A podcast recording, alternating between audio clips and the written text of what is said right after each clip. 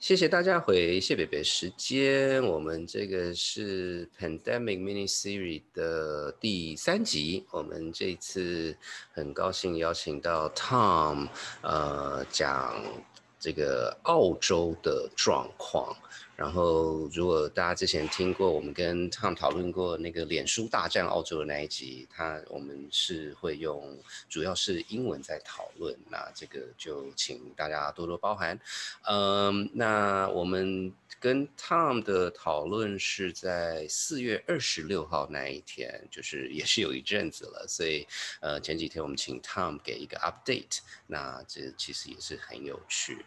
那最后一件事情是因为大暑假在四月二十六号那一天，他这个他是这个非常忙的人，那天刚好他我没记错啊，好像有董事会。是的，是的。对，所以所以这个呃，第一段是主要是我大叔上跟他们的讨论。那所以第一个就先请那个大叔甲，那个你有机会听听一下我们跟他们的讨论，那你有什么想法吗？那我觉得呃，至少我自己啦，刚好我们上一次有谈到瑞典，然后这次又把呃澳洲呃拿进来，我觉得这两个前后这样子比较，我觉得挺有趣的，特别是他们对。疫苗的呃施打的策略还蛮有趣，所以我想，呃，就是不管是 A Z 也好，或是呃 Pfizer B N T 也好，他们有不一样的策略，所以我觉得听众如果听了，应该会觉得很有趣。嗯哼哼哼，对，因为我觉得其实我们在这这一系列有一个很很重要的点，嗯。就是我们其实就是所谓的中型国家，那中型国家有就种种的资源上的限制，所以其实多一点人试各种不同东西，然后互相学习，其实是可能是一个比较 比较走得通的路。那我想另外一件事情是，也请大家听一下，就是因为瑞典它比较是一个极端，它是一直。各种原因不想 lock down 这样子，那反之，澳洲的整个 lock down 的过程，大家去听 Tom 的描述，它是还蛮严谨的，甚至从我个人角度是变成是有一点不没有人性的 lock down。他感觉上他就比较是要用我们的语言，比较是所谓的硬封城，而且是好像就是也不进不出，对不对？对对对，就是呃，你澳洲人要出国是要有出国呃允许，然后偷偷出国是会被关在监，会被关监狱，被被罚钱。哇哦，对，让我想到日本跟中国几百年前的禁海令。没错没错没错，没错没错。然后我想前一阵子大家可能也都听过，就是呃印度。的那个病情比较严重的时候，呃，他们其实是他们是说，澳洲政府是拒绝让很多在澳洲呃在印度的澳洲公民回来，然后后来其实是有死人的，就是死在海外这样子。有这个是新闻做的很大，我觉得从台湾的角度几乎是不可思议了。我我想不止台湾，因为大部分 大部分的国家都会说，哎，你就说别别人别人就算自己的国民，呃，这个是其实是很难。可是这我想，呃，也真的很欢迎大家去听他们对于这个澳洲内部的这个这个思想是怎怎么怎么怎么看这件事情嘛。我想还是那句话，就是一个很很很呃。世界很大，大家想法是很不一样的，没错，都是民主国家，可是每个人的民主定义也是不一样的，所以民主没有标准答案。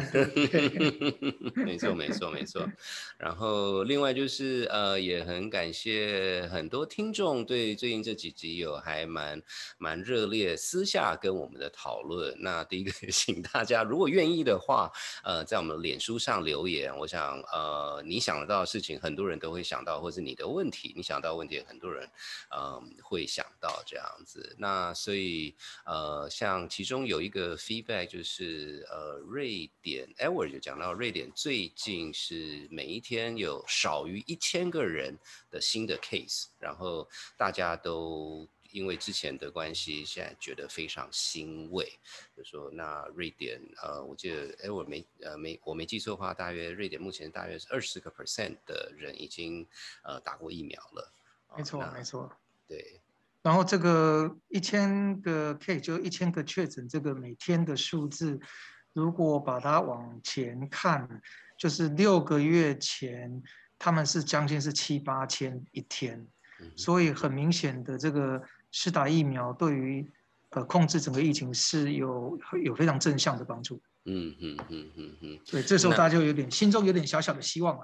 是是是，真的。那另外一个也是，就是比较是看数字的话，我刚才也查了一下，美国，美国它现在已经超过六十个 percent 是大家至少有一针，呃，然后然后年纪大的，呃，其实其实呃，它的百百分比是更高的。那美国现在每一天。平均的，因为 COVID 的死亡人数是大约四百个人。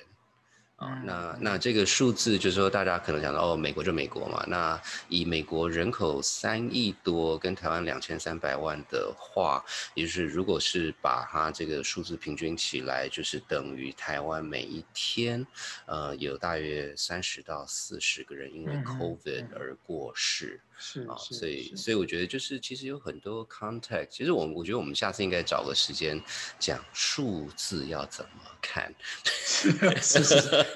不要被数字误导了。对对对，即使现在美国现状，我上次看好像现在还是一天一万二到一万五确诊的人数。嗯嗯。那当然，美国地方也很大啦，所以就是给大家一个数字的感觉哈，就是说一天一万五，如果在台湾的话，等于是一天一千哦。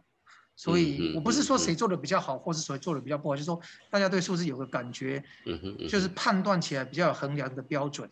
是是是是是，对，这样就所谓的 apple to apple，是是，呃，不是，不然就哇，这个很难很难，这个数字的意思到底是什么？不过 anyway，这个呃，希望大家喜欢这个澳洲的这这这一集，至少我个人是学到很多很有趣的东西。那不过话又说回来，那个大叔甲最近还好吗？最近最近有有没有什么这个新闻想要跟大家分享一下的？呃，这当然就是昨天昨天大家都知道的，就是。那个大家呃看到说美美国呃昨天捐了两百五十万剂的莫德纳疫苗，而且是昨天大概下午的时候抵达嘛，所以大家那个欢欣鼓舞一下下，然后就是觉得跟当初他们呃说要给的七十五万剂的想法将近是多于三倍，所以大家还是觉得心中很安慰啦。那当当当然这种事情到最后还是要靠自己，那我觉得。有点像是及时雨嘛，虽然没有没有解决所有的问题，但是大家可以喘一口气，至少心态上可以喘一口气。是是是，就是一一直一直有希望啦，就是呃，想看怎么走。那我这边的话，其实我也是有点小小感动，呃，当然非常 感谢美国送送疫苗。那另外是我一个好朋友的儿子 Aaron，呃，他前几天打电话给我，然后我跟 Aaron 是认识啦，可是其实。呃，因为是朋友的儿子，所以他打算跟我说，我想说，Aaron 谁？哪哪一个 Aaron？不过不过呃，Aaron 是个高中生，然后呢，他就是虽然是很年轻的年年年轻人，可是他就是想要找找大家来捐这个防护衣。呃，所以嗯，就是他他要捐给台大跟星光医院，呃，那当然这种东西也很感谢 Aaron 邀请我来参加，所以我会捐一笔钱，让这个大家同这个同道一命嘛，呃，那这个呃。两件事情，第一个，各位听众如果有兴趣的话，我们会把相关的资讯放在我们的脸书那个粉砖上，然后那个想要呃找 Aaron 的，就请跟我们那个粉砖上私讯。那不好意思，因为就是里面有些比较。银行相关的资料，我们当然是很明显不会把它放在我们的粉砖上。呃，那也希望大家多多的参与。我想这件事情有钱出钱，有力有力出力是应该的。然后说到有钱出钱，有力出力呢，呃，就也顺便讲一下，因为前一阵子大叔甲跟大叔长，我们有有种种机会去做了一些演讲，然后拿了一一。一些车马费。然后本来说实话，这个车马费是要拿来请我们的这个辛苦的工工作团团队大家一起吃个饭。那当然，这个 officially 是因为最近因为 lockdown 嘛，就大家也比较团聚这样子。那所以所以钱就放在那边。那我想呃就一些跟工作团队报备一下，这个钱呢我先把它捐出去，呃 就是以谢伯伯时间捐捐出来，然后呃给买买房防护衣。那所以接下来这个各位。听众如果有兴趣的话，大叔甲跟大叔嫂呢，都还是很愿意这个呃出来演讲，做一些呃做一些不管是公益还是分享一些有趣的经验，所以这个呃这个有兴趣的话，也还是可以可以这个让让我们知道，呃我们也也希望能够能够在各各种方面做一些小小的贡献。好，那最后在我们进入这个节目之前，还是那句话。你会听到这里，就是有言之有物的人，所以不要忘记要订阅、打星星、按赞、留言，然后推荐至少两个朋友，一定要订阅、打星星、按赞跟留言。是的，然后在这段疫情的时候呢，真的大家要好好照顾自己。如果行有余力呢，也要把身边的亲朋好友照顾好。对，谢谢大家。好，那我们现在进入 program。谢谢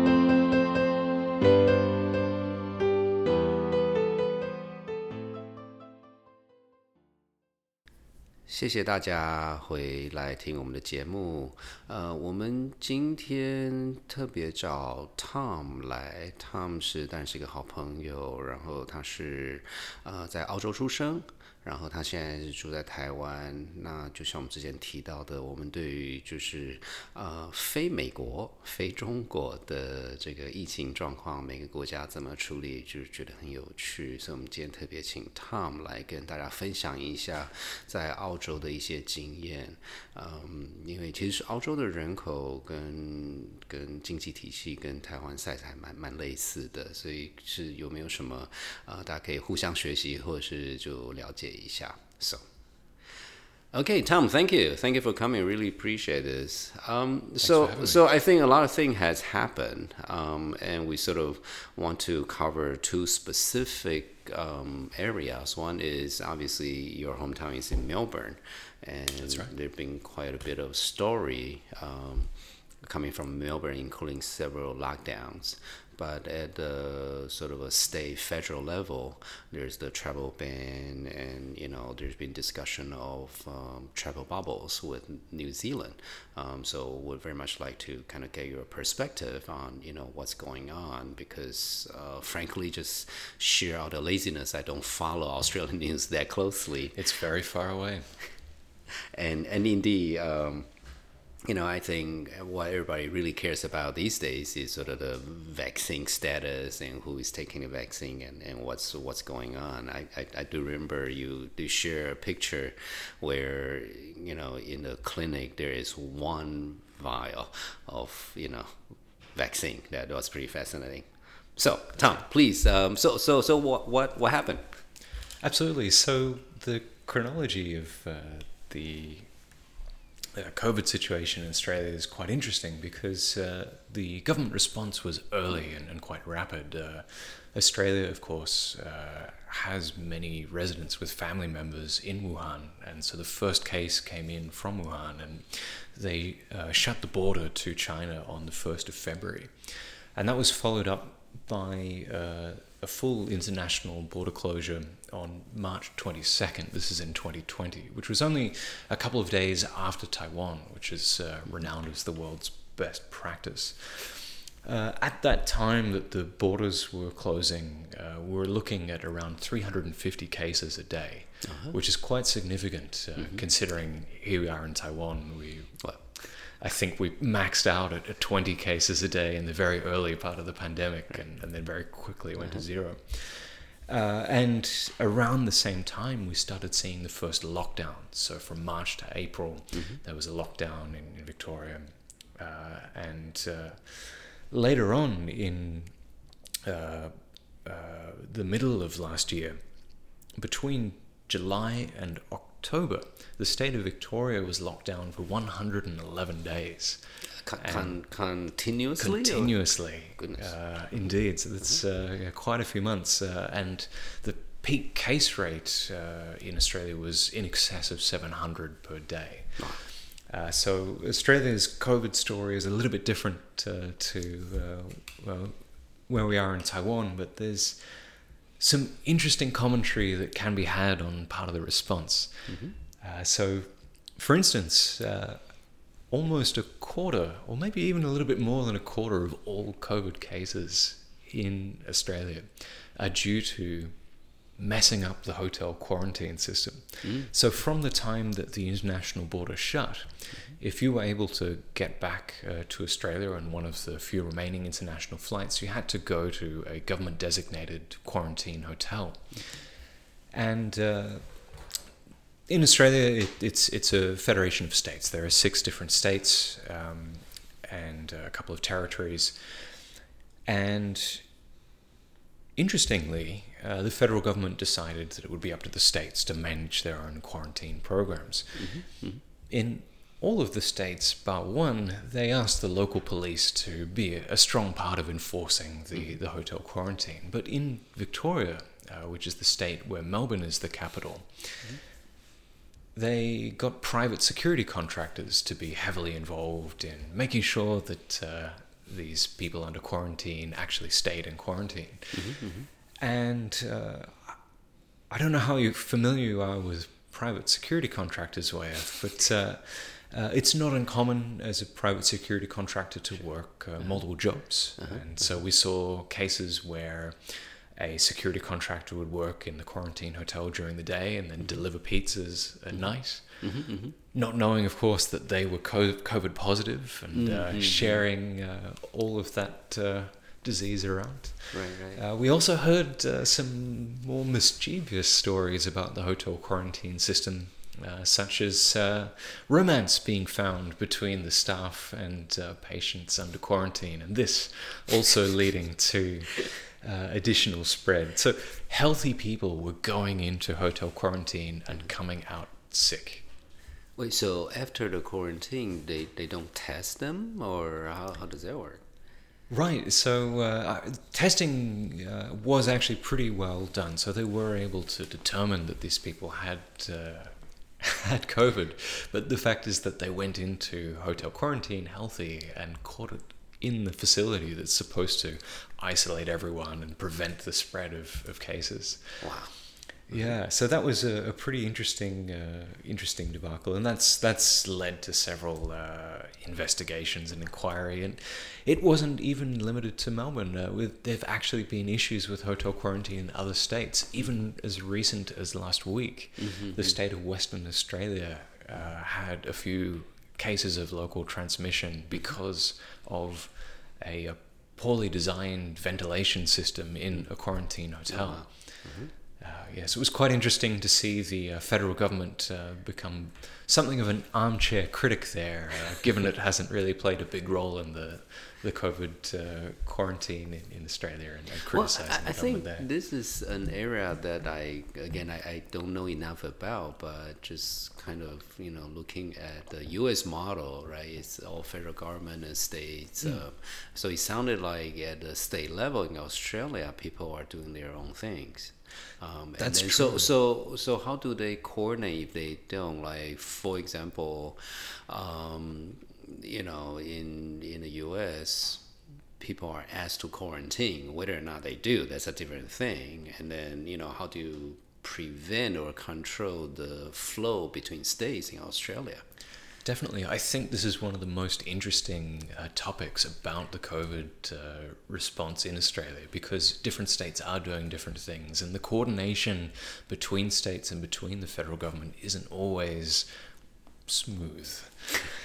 Uh, so, uh, for instance, the uh, to to the absolute annoyance of many Australian residents, various state borders went up and down like yo-yos. You you really had to think about if you were living in one state and you wanted to go and visit relatives in another state, could you get there, have your holiday, and, and come back before the border shut again because uh, different states were criticizing each other's responses to COVID and saying, you're doing something too risky. I'm not going to allow you to come in. And there were several cases where the announcements went out in the afternoon.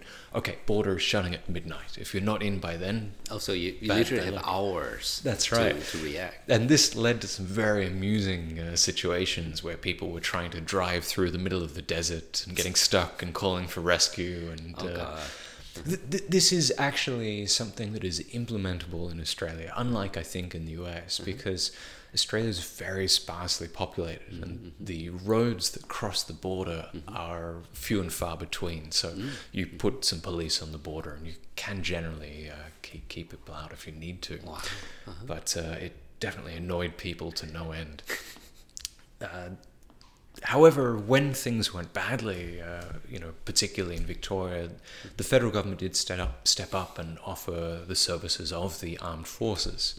Uh, so, for even, uh, for example, even my younger brother, uh, who was a medic in the Navy, spent a couple of weeks in Melbourne just swabbing people for, for COVID tests. But uh, something really interesting happened as well.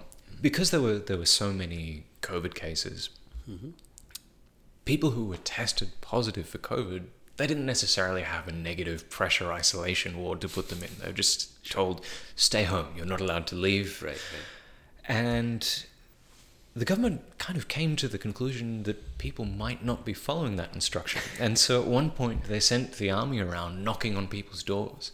And in the state of Victoria, they actually found more than a quarter of people were not at home. So one one in four. That's right. Uh, and some fascinating uh, stories from the people doing those door knocks. So, for instance, uh, one one uh, door knock happened, and uh, uh, the the target uh, you know, patient's relative was there, and so was asked, "Oh, where where such and such was checking?" She says, "Ah, nah, she's gone to work, mate."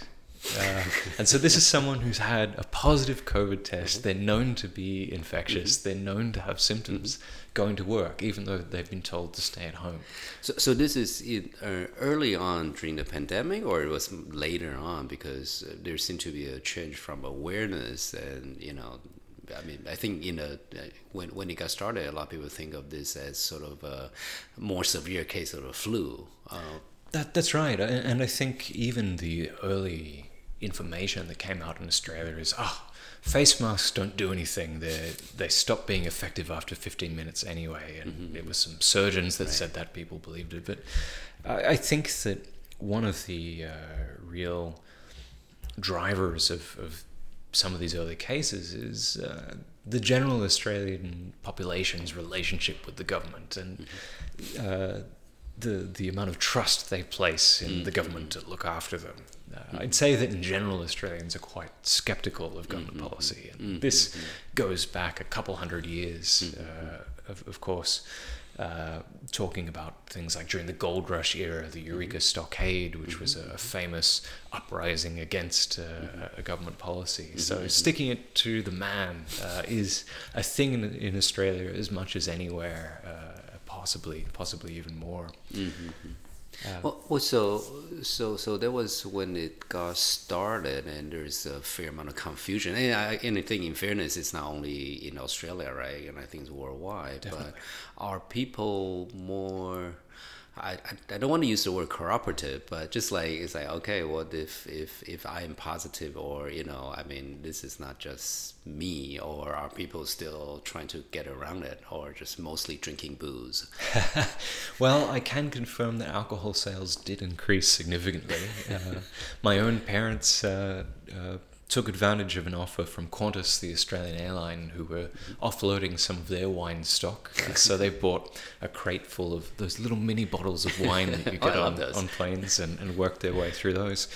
Uh, but yeah, you, you can see uh, with some of the clusters that have come out just how uncooperative people can be. And uh, things like uh, the massive beach parties that happened the instant that lockdown restrictions were relaxed slightly. Uh, of course, then causing lockdown restrictions to be reinstated uh, uh, more severe uh, than, than before.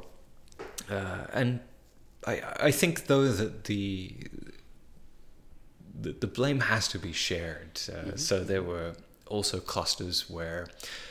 Even in, in March, a, a cruise ship uh, just turned up and were kind of waved through, uh, and uh, that ended up, uh, I think, contributing 500 Right, right. uh, cases. Well, just 500 positive cases of the ship passengers alone, but Oh, that uh, Right, would have resulted in much more community transmission. Uh, so I, I think the conflagration, that the the kind of conjunction of people's general attitude mm-hmm. towards the government telling them to do something, Sure, sure. the fact that the policies were not universally implemented between states and maybe even a little bit confusing in their mm-hmm. restrictions. So, Right. for example, to understand the lockdown restrictions, Mm-hmm, you probably had to read, you know, three or four pages of information to work out where exactly Right, can you right, go to the Where are the shops at boundaries? which time and, and these Mm-hmm. kinds of things. Uh, and yeah, it, that that's resulted in the case that we have today. But I think now that we have had a situation where, for example, Melbourne was in lockdown for 111 days, people get it, Uh-huh, and right. and they're much more cooperative. People now on social media, instead of venting their frustration about being locked. Uh, in in their small space Mm-hmm, and missing out on their sport and outdoor activity, which is a massive part of Australian Mm-hmm. culture and lifestyle. They're celebrating things like donut days. There are no no community cases. yes, yes, I, I remember in Taiwan for a while, like every day looking, everybody looking at the Yu- Yu- Yuanshan Fan Dian, you know, to see what's the number. And, Indeed. and, uh, yeah, but you know, I I think you know, it's it's one of the things that we, we, we were just talking about with Tom that um, I I I know of sort of the national lockdown to international travel, but but Tom, can you like explain a little bit more about how it works? Because apparently this is not a federal level thing. Yeah, that's true. So there is a federal level policy which says Australians are not allowed to go overseas. So Australians are stuck inside the country, and that's been the case since March last year. Uh, and the inbound restrictions, essentially, you'd expect that as an Australian citizen, you could get back into the country just using your passport, right? Right, right. no longer the case because of these restrictions. So uh, there is a weekly limit uh, on the number of people that can get back into Australia. And consistently, actually, there've been more than 40,000 Australians stranded overseas, unable to get back into Australia. So how many is a- allowed every week approximately? So it changes depending Oh. on which states are open, uh, because of, the, of course the state borders are going up and down like yo-yos, and the international airports are shutting and opening. Oh my God. Uh, at the drop of a hat. Uh, but generally, it's it's ranged from between a couple thousand to I think at peak eight thousand people per week across Mm-hmm. all international ports in Australia. Uh, Sydney being the prime international flight connection hub, and that's where most Mm-hmm. Right, people would right. come in. But the interesting thing is, those numbers are not set by the federal government. Goodness. They're set by the states. Oh my God. So the states kind of have a look at their quarantine hotel system Hmm. and go, I reckon we can take a couple hundred people. And then they'll tell the federal government, and the federal government will publish it on their website and tell the airlines, uh, you're only allowed to have 200 people this week into. Okay, so, Yeah. so so this is absolutely fascinating because if it's being adjusted, let's say on a weekly basis, give or take, um, then then that means that if I finally have permission to travel back to Australia uh, in three weeks' time, it is possible that when my flight is about to depart, say, "Oops, sorry, you know, you kind of didn't make the list. Not so much you don't have the right paperwork, but now instead of a thousand, it's only five hundred, and you're at the right. lucky five hundred. And so there are stories about people turning up to the airport more than 10 times. Oh, to get on a flight that was cancelled or they were kicked off. Because, of course, with the constant changes, airlines have to respond to ensure their commercial viability. Sure. And so many airlines have responded by just saying, for instance, we're basically going to go business class only.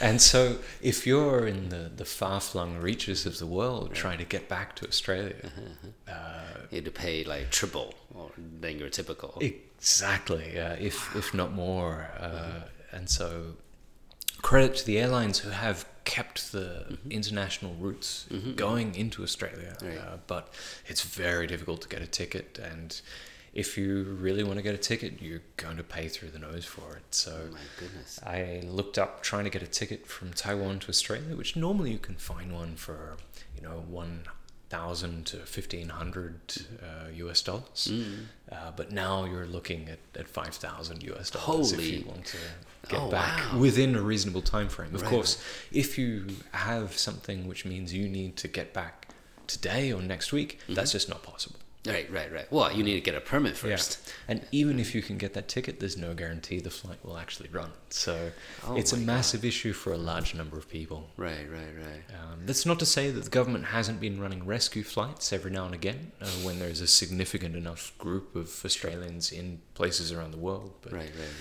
right, right. uh, the if you talk about what happened before March in, Mm-hmm. in February, you kind of got a few government advertisements saying, if you're overseas, come back now. And then Now is the borders shut. You know, you've had your chance. Wow, wow, that's that's. Uh, but but you know, with with that said, I mean, uh, you know, because now everybody talking about different travel bubble between say Hong Kong and Singapore, and then of course there's Taiwan, Palau, and Yeah. and so so I heard there's attempts at uh, travel bubble between New Zealand and Australia, and then what happened? That's right. So uh, the first attempt was actually in October last year. Uh, the Australian government allowed New Zealanders to come to Australia without quarantine. New Zealand, of course, being a country which has had very small numbers of cases, if not zero, for many, many months now. And uh, but it wasn't reciprocal. Uh, at that time, Australia was still having a reasonable caseload, uh, and so it was a So one-way travel no, you cannot come. Cannot. But even so, there are a large number of New Zealanders who live in Australia, and the ability for them to get back to where they live uh, was was a big boon.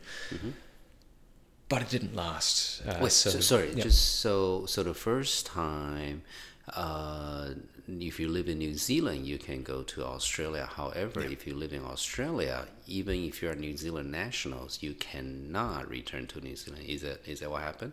I believe if you're a New Zealand national, you could go back to New I see. Zealand, but you'd have to quarantine. Sure, sure, sure. Uh, however, as an Australian national, you are not No, allowed right, to travel right. I internationally. That is an interesting point, which uh, we can touch more on later. But Mm-hmm. uh, that travel bubble was cancelled almost immediately because New Zealand had a, a paltry, like three cases caused by a, a pilot or something. Yes. Uh, and it wasn't immediately. Sorry, that that lasted until January. Uh, So, so that's the first. that was the uh, first bubble attempt. opening. Asynchronous, indeed. So the second bubble was inflated uh, Yes. in just a, a week ago on the 19th of April, and that was a fully reciprocal travel bubble, so Right. quarantine free uh, between Australia and New Zealand. And Right, right. uh, for that week, the media was full of these tear jerking stories about family reunions Mm-hmm. and people seeing loved ones that they hadn't seen for a year. It was amazing. And then there were uh, a few cases in Western Australia last week due to a quarantine hotel, as, as mentioned. and then New Zealand said, nope. And you don't blame them because Australia was quite vindictive for doing the same thing uh, earlier on. But one other interesting thing, uh, because Australians are not allowed to travel overseas, it's, it's banned and there are massive fines. Some Australians in the past week have figured out if they can get to New Zealand, New Zealand's not going to stop them traveling to a third country. Oh, good point. Uh-huh. And so recently, uh, the um, federal government in Australia have tried enacting some new regulations to fine those people massive amounts. But how would they know? I don't know. The Australian government is omnip- omni- omnipotent and, and all seeing. That way, so, right? I see. Yeah, yeah. Uh, so that that's been interesting um, that they've taken proactive uh, action against that. Uh, again, Right. Yeah.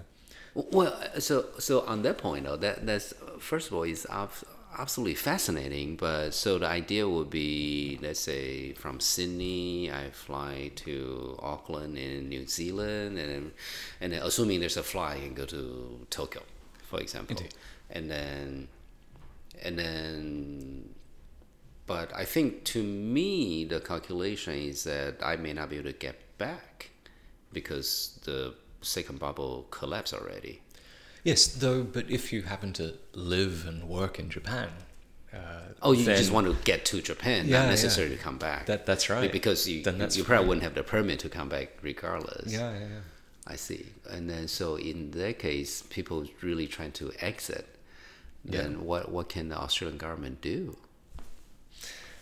Not sure, but uh, yeah. Uh-huh. Well, I, I think that the travel uh, restrictions are an ongoing topic of discussion, Mm-hmm. particularly in light of the vaccine program. Right, right, right, right. Yeah. So how how's the vaccine rollout these days? I believe the media used the word bungled.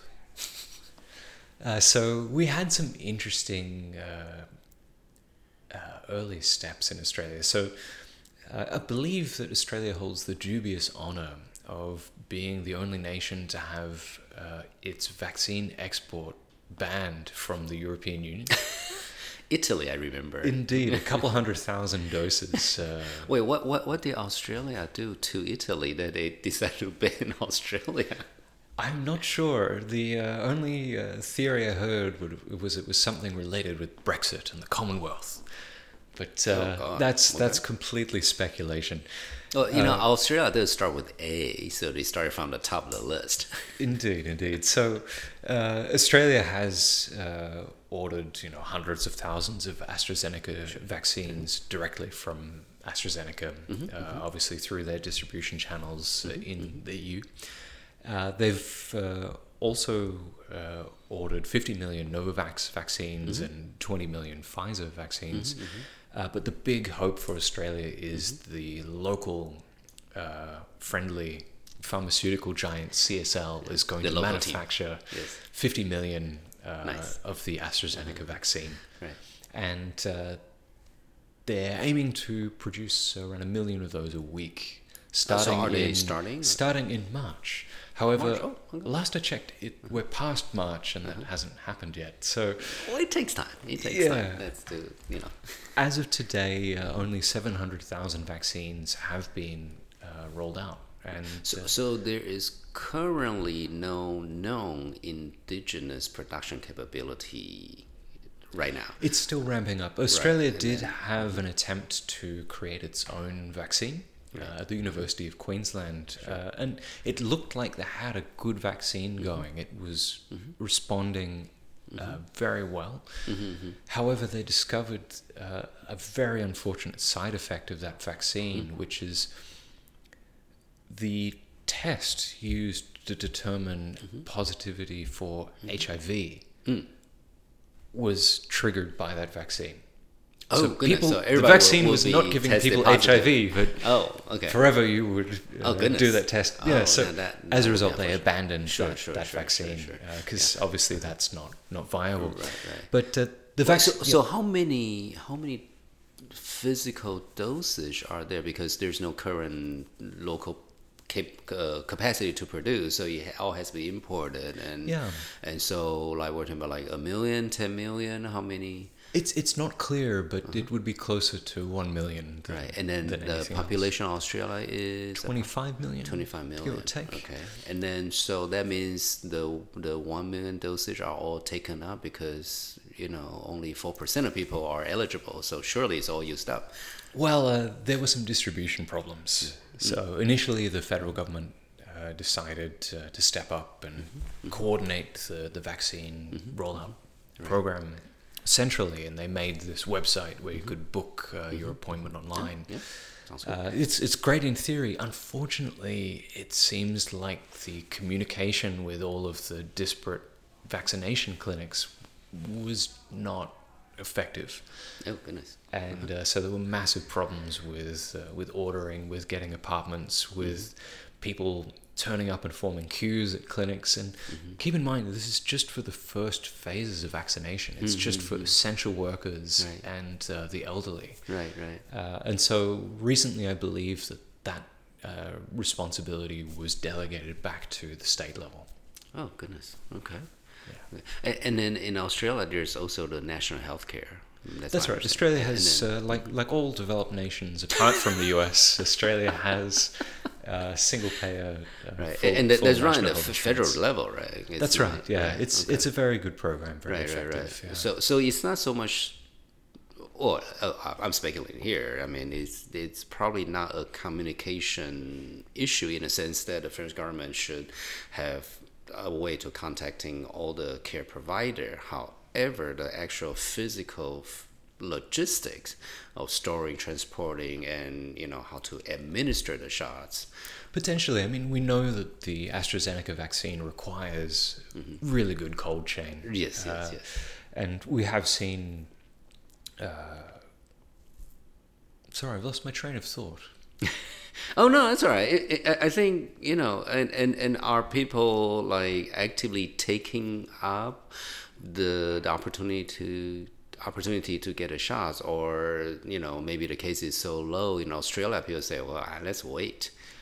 Indeed, I, I think that uh, because of the news about the blood clots mm-hmm. in relation to the AstraZeneca vaccine, mm-hmm. that has dampened enthusiasm mm-hmm. for the vaccine take up. Right. I don't have any specific numbers off the oh, top sure, of my head, yeah, but yeah. my impression is just talking anecdotally with mm-hmm. friends and family is mm-hmm, there's still a, prevailing opinion that the best vaccine you can get is the one that you can get. Uh, yes. Having said that, the uh, uh, government recently enacted a policy mm-hmm. which said, okay, for anyone under 50, mm-hmm. we're going to not give you the AstraZeneca vaccine uh, mm-hmm. because of that clotting risk. Right, right. At least until it's investigated. Uh-huh. But uh, right. my, my father's been vaccinated and uh-huh. he uh-huh. said he was uh, feeling like he had a a strong cold for about a day, but otherwise is fine. Oh, and, uh, okay. I uh, personally have booked an appointment um, uh, for next Thursday. So excellent. If you can get the vaccine, I highly recommend it. Right, right, right. Wow. This is fascinating because, uh, again, you know, um, Australia, at least from the Times perspective, it's very, very close and it's a sort of a important neighbor. Uh, but for any number of reasons, we just don't hear a lot about Australia. It's you know it's it's if you really want, obviously, there's always um, um, channels to look for, and and it's absolutely fascinating to hear what happens, you know, in terms of the Melbourne experience, and and I find the sort of the the overseas travel restriction especially interesting. I mean, I, I have heard commentators saying that Australia has taken a, a, a, a, very extreme form of control because usually, if you're a national, you know, it's really hard to refuse entry. Um, and and so, yeah. so I mean, you know, I think my final question is, I mean, how and this is obviously speculative, but from what you can see, how has this experience changed Australia? Um, and this in the context of, I think a lot of people are saying in Taiwan, because of the SARS experience, people are much more um, aware. Um, you know, um, and so, so do, do you think, you know, what, what would be, you know, the, the, the Australian experience based on what you've seen so far? Definitely. Uh, so I think that uh, first uh, acknowledging the, the more than 900 people uh, who've died of COVID in Australia, mm-hmm, uh, mm-hmm. Because I think that regardless of the the potential improvements and learnings, we, we have to uh, remember that there are people that have lost their lives mm-hmm. while we were learning those those right, things right. and all the impact on those family members. But I think that the parallel between Taiwan's SARS experience is an apt one. Mm-hmm, I. I think that now we can say that Australia knows how to run a mass quarantine uh, facility. It takes practice, you know.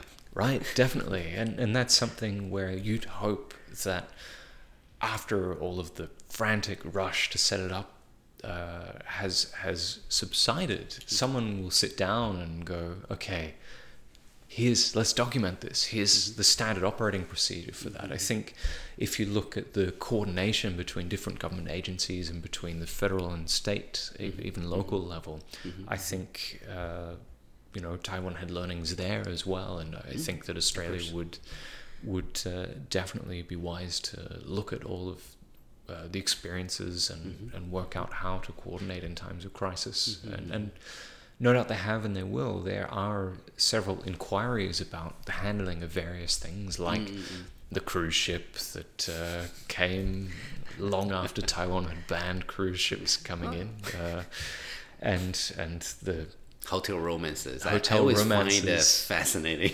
Definitely, uh, or indeed just the people who went to work uh, with this very infectious disease had full knowledge of it. Uh, so I, I think that uh, Australia is well set up structurally mm-hmm. to take all of those learnings and mm-hmm. turn it into a Taiwan level response mm-hmm. in, in the future. Right, right, right. Wow absolutely fascinating. Again, so thank, thanks to Tom for sharing sharing these experiences, um, and uh, yeah, let's let's keep the conversation going. Okay, thank you, Tom. Hi, this is Tom from the future, bringing you a little addendum update to our podcast. We recorded in mid April. It's now mid June, and some interesting things have happened since then. One of the biggest newsworthy incidents in the recent pandemic is the situation in India, of course. Starting shortly after we recorded our podcast, the situation there became quite dire, we've all seen the news about the lack of oxygen and the mass deaths. As of uh, the 3rd of May, about uh, 8 to 9,000 Australian citizens were still in India and a non trivial number of those had actually travelled there to rescue parents or older relatives and bring them back to Australia, uh, given that uh, it was deemed safer. But in uh, late April, what happened is the Australian government cancelled all international flights inbound from India. But they did not consider that approach sufficient and took a further step, which was met with public outrage. They decided to try and stop people escaping from India via third countries by banning Australian citizens from coming back to Australia with fear of five years of jail time or up to 50,000 US dollars in fines if they did so. The argument from the government is that uh, at that time, uh, fully 57% of cases in quarantine in Australia had originated in India, but this did not appear to quell the public. On May 15th, uh, in response, the Australian government organised uh, the first rescue flight, which uh, appeared to be very hastily organised and departed half empty. And the stories started emerging, for example, of one businessman and father of two who was in India and had his flight cancelled uh, by the government because of the extended time he was in India, which he contracted COVID and later died. And so, in the media, uh, various people, uh, including the man's daughter, uh, asking whether the government has blood on its hands. So, that was an interesting addendum to the Australian government's approach to managing borders during COVID 19. At the moment, the leadership is saying that borders are likely to remain shut, not just for travellers from India, but from all countries, until mid 2022. In positive news, Australia's vaccination rollout is underway after some early foibles. So you'll remember that the cornerstone of the program was local manufacturing of the AstraZeneca vaccine. Australian biomedical giant CSL was going to manufacture 50 million doses, which they started in November 2020 and those doses are starting to be used now. Australia, of course, also booked in 10 million Pfizer doses, which were supposed to come from the EU, which subsequently banned their export, as well as 25 million Moderna and 51 million Novavax. As we sit today, as of the 16th of June, 795,000 people in Australia have been fully vaccinated, about 3% of the population, and more than 20% have received their first dose. At the moment, the priority ranked vaccination system is working, and those who are 50 years old or more or working in a particular industry, frontline medical workers and, and so forth, are eligible for vaccination. One interesting difference in Australia compared with some other countries is medical advice was received that the AstraZeneca vaccine should not be used for those aged above 50. So those above 50 are currently getting the Pfizer vaccine, and anyone below that age is currently getting the AstraZeneca unless there's another reason for it. So, all the best to Australia and uh, good luck getting those vaccinations done. 非常谢谢大家听这个 Tom 跟我们分享澳洲的经验，我我我真的学到蛮多东西的。不过真的真的那个那不过这个最后呢，还是要呃谢谢我们这个厉害的这个制作团队。那第一个要感谢的是阿贤，就是我们之前说叫他 Josh 那个阿贤写的音乐，非常谢谢他。我们要感谢我们自己的制作团队：Ariel、Hannah、Lalisa、Tiffany 跟 Oliver。对，然后那我们呃下一集就是第四集这个 miniser 的最后一集是要讨论呃从一个台湾的角度，我想哦我们一直讲就是台湾就所谓的中型国家 middle power，那在这这件事情上 middle power 有什么可以做，有什么不能做的？那我们之前呃就是我们讨论了瑞典，讨论了澳洲，那从台湾有什么？有什么可以做的事情呢？所以我们要做个总结吗？是这个意思吗？呃，总结说不上啦，这个事情是就是一直在发生的。可是我想，就是这个中文不是说三个臭皮匠嘛，胜过一个诸葛亮。我们从各种地方看，然后其实有很多事情，我们也呃已经别人在发生过事情，我们真的还蛮多可以借鉴的啦。说实话，真的真的真的，我自己也很期待。嗯嗯嗯嗯嗯，对，那所以最后这个还是提醒大家，你都已经听到这里了，我们连 ending credit 都在听的人，还是要订阅、打星星、按赞、留言，然后逼你这个至少三个朋友要按赞、打星星、订阅，然后留言。是，那嗯，我们最后呃也感谢我们这个听众吉尔，呃，跟我们的跟所有大家听呃讲几句鼓励大家，我们一起防疫。我是吉尔，请你照顾自家，喺工作嘅地未抢照顾陪你。